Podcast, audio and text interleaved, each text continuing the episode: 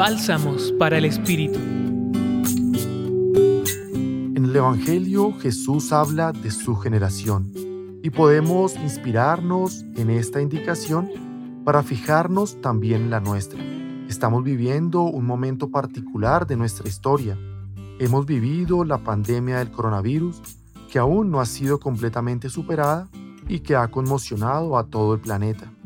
Es una situación totalmente nueva requiere un nuevo modelo de desarrollo, una nueva creatividad para imaginar un nuevo futuro.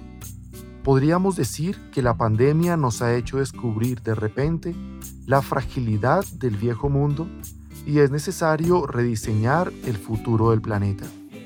Este es el tiempo oportuno para cambiar nuestra manera de ver la vida, de relacionarnos y de mirarnos con una mirada nueva, la del corazón.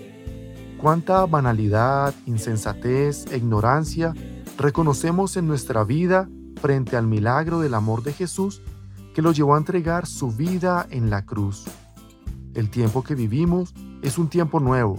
Luego de lo que aprendimos en tiempo de confinamiento, reconocemos que no hay espacio para la duda ni la vacilación de cara al amor a los hermanos y a nuestra casa común. La sabiduría de Dios quedará demostrada por los frutos de aquello que cotidianamente sembremos en nuestras relaciones.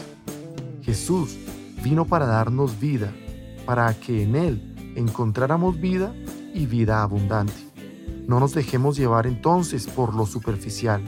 Esforcémonos por profundizar en su amor, en su palabra, y descubriremos la sabiduría del amor de Dios que se hace cercano, se hace fraterno y se hace amor auténtico y puro. Los acompañó Juan David Arteaga del Centro Pastoral de la Pontificia Universidad Javeriana. Escucha los bálsamos cada día entrando a la página web del Centro Pastoral y a javerianaestereo.com.